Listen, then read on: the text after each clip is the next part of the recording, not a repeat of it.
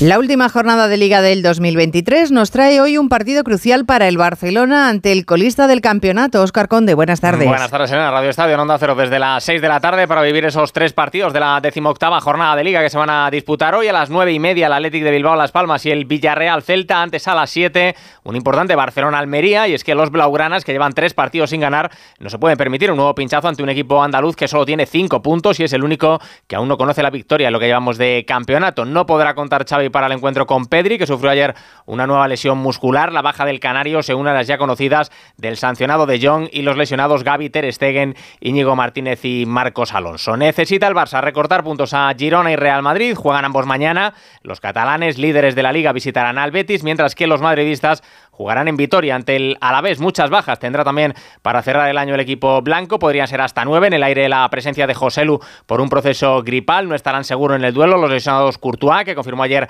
que no va a disputar la Eurocopa. Militao, Camavinga, Vinicius, Arda Guller, Carvajal, Mendy y Álava. La grave lesión de rodilla del austriaco podría llevar al Real Madrid a fichar un central en el mercado de invierno, algo que no descarta Carlo Ancelotti. Decir que no, no. Hemos hablado con el club, lo evaluaremos en los próximos días. Tenemos el tiempo para hacerlo y vamos a buscar la mejor solución posible. No te lo digo si me gustaría o no me gustaría, te digo, lo, lo vamos a pensar eh, juntos, vamos a tomar la decisión mejor para el club. Creo que si hay una posibilidad que pensamos que es una buena decisión para el club, para la plantilla, lo vamos a hacer. Esa jornada de liga se abrió ayer con el Atlético de Madrid, empatando a tres con el Getafe en el Metropolitano, rompiendo así su racha de victorias como local, remontar los azulones en los últimos minutos con los goles de Óscar y Mayoral, a un Atlético que jugó casi una hora con un hombre menos por la expulsión de Savic, en el que el gran protagonista fue Antoine Grisman, con un doblete que le hace igualar a Luis Aragonés como máximo goleador histórico del Atlético. Orgulloso por la hazaña, pero triste por el empate, el atacante francés Grisman. Muy especial, a nivel personal, pues con mucha emoción, alegría y, y orgullo. Eh, es una pena el, el, empate. Hay que pensar ya en el, en el del sábado, pero con rabia, con enfado. Duele un poco porque teníamos el partido, yo creo, para, para ganarlo. Eh, hay que seguir trabajando con confianza y, y el sábado a, a ganar el, el, que nos queda. Se jugaron también ayer el Rayo 0, Valencia 1 y el Granada 0, Sevilla 3. Al fin sonrió la fortuna a los hispalenses para sumar tres importantes puntos en el estreno en el banquillo del recién llegado Quique Sánchez Flores. Estos chicos son buenos, lo sabemos todos que son buenos. No estamos donde quiere la afición, no están ellos en el nivel que quieren, pero vamos a luchar por eso. Nos vamos a dejar el alma en que estos chicos vuelvan a divertirse jugando al fútbol. Yo creo que por momentos lo han hecho, se han sentido fuertes, se han sentido bien. Nos faltan muchas cosas por hacer, pero bueno, está bien siempre empezar así, les da una confianza y dejar la portería cero creo que también es importante. En la Liga de Campeones Femenina, partido importante hoy para el Real Madrid ante el París y en baloncesto, ayer victoria del Real Madrid que ganó al Estrella Roja 72-58, cayó el Barcelona ante el Alba Berlín, perdió Basconia ante Maccabi